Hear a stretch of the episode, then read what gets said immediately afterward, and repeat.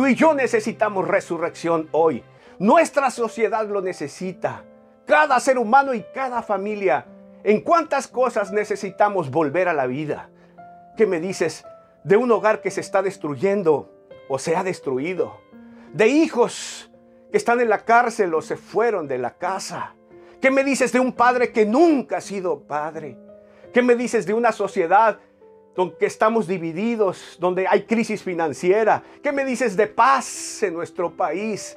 ¿En cuántas cosas necesitamos resurrección? Resurrección en nuestra vida personal, en nuestros valores. Resurrección a nuestra familia. Hoy es posible. Hoy hay esperanza. Porque Cristo Jesús se levantó de los muertos. Por eso la pregunta sigue ahí. ¿Cómo lo vemos tú y yo? Al saber de Continuará. la resurrección,